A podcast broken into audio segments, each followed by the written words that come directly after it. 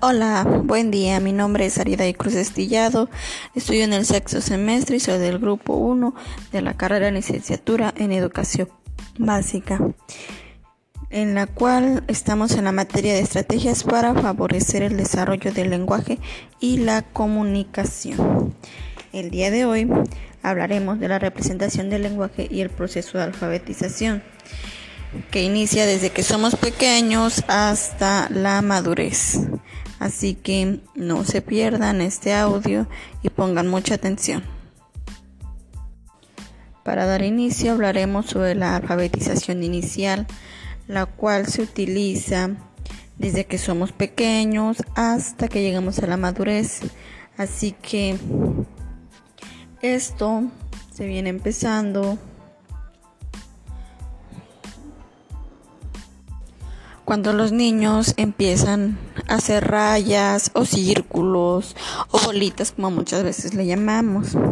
Desde ahí es donde debemos poner la atención a los niños e incluso ayudarlos a que ellos mejoren o impulsándolos a que no dejen de hacer esas rayas. Hay papás que luego le dicen, no estás bien o debes de mejorarlo. No, a lo que ellos empiezan es cuando uno más debemos impulsarlo. También se dice que la escritura es un sistema de representación. ¿Por qué? Porque se considera al lenguaje como un código de transcripción o incluso de los sonidos. Así que en los niños debemos construir todo el sistema de representación, desde que empiezan a conocer las letras, el sonido de cada letra, el cómo se empiezan a trazar. En todo ese proceso a veces suele ser un poco lento. Por eso se dice que los niños tienen muchas dificultades. Las dificultades que los niños suelen enfrentar son conceptuales, similares a las de las construcciones de los sistemas. Por eso se dice que el niño reinventa esos sistemas. Pero al hablar de reinventar los sistemas no se trata de que los niños vayan a reinventar las letras ni los números sino que deben comprender su proceso de construcción.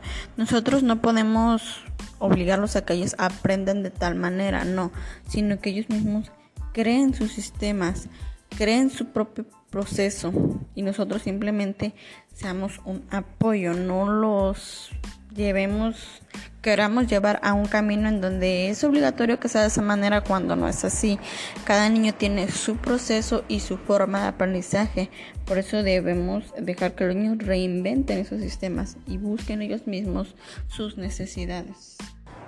Si en la actualidad ningún sistema de escritura ha logrado representar de manera equilibrada la naturaleza del signo lingüístico como queremos que un niño lo haga. Por lo tanto, el lenguaje como tal es, es puesto en cierta manera entre paréntesis o más bien se reduce a una serie de sonidos porque los niños inician desde lo que escuchan, el decirles, empezamos con las vocales, cómo suenan, la A, la E, así de esa manera. Ellos inician con los sonidos para después ubicar las letras.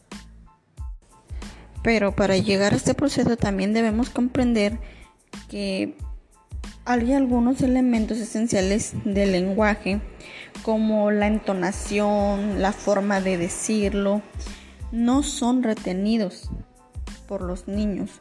¿Por Porque a veces de pequeños ellos aún no distinguen tal vez el, el hecho de decir papá o papa ellos em, no lo logran comprender de la manera que es y también se debe tener mucho cuidado a la hora de enseñarles. Muy bien, una vez explicado eso, hablaremos de las conceptualizaciones de los niños acerca del sistema de escritura. Se dice que los niños, en cuanto a la escritura, sus producciones son espontáneas. Cada niño escribe tal como él cree. Si tú le dices escríbeme mamá, un niño te puede hacer líneas, te puede hacer trazos y él cree que es lo que dice ahí.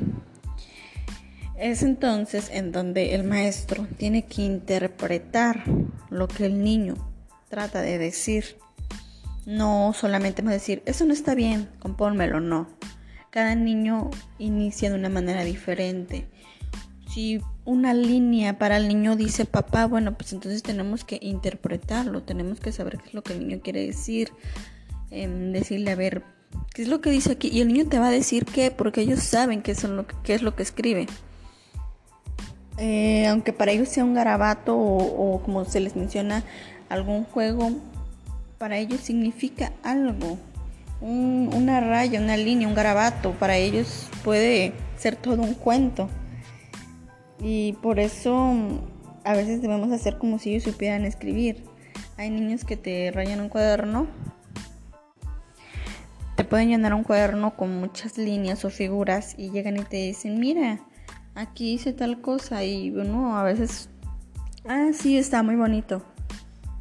Tenemos que alentarlos a que ellos sigan, de esa manera aprenden, son sus primeras escrituras para ellos. Y no debemos, ahora que hacerlos a un lado o decirles, no, aquí no dice nada, no. Sino que alentarlos a que ellos sepan escribir. También se dice que un niño puede conocer el nombre de las letras y no puede conocer acerca del sistema de escrituras. Hay niños que te conocen las vocales o incluso todo el abecedario, pero ya formar el formar palabras es lo que aún no logran hacerlo.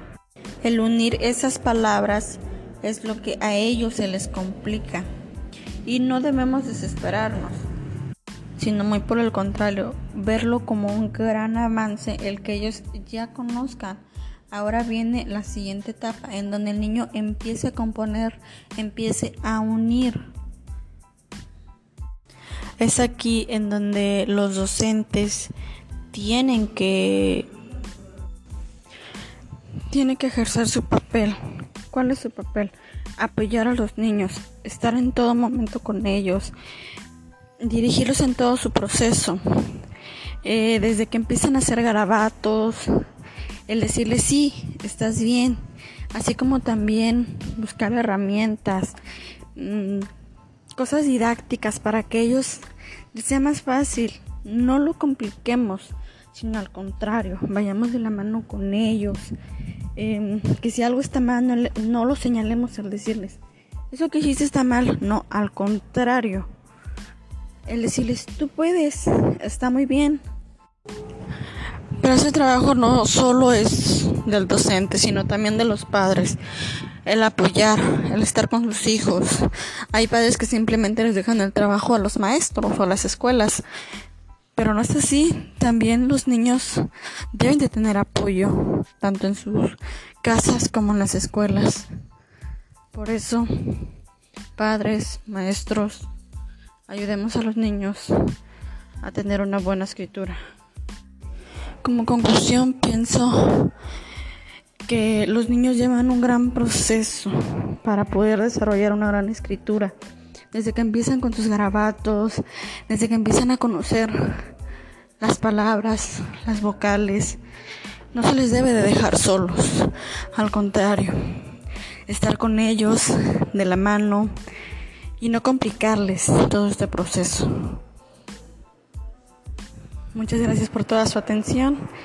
Espero hayan entendido mi tema. Que tengan lindo día.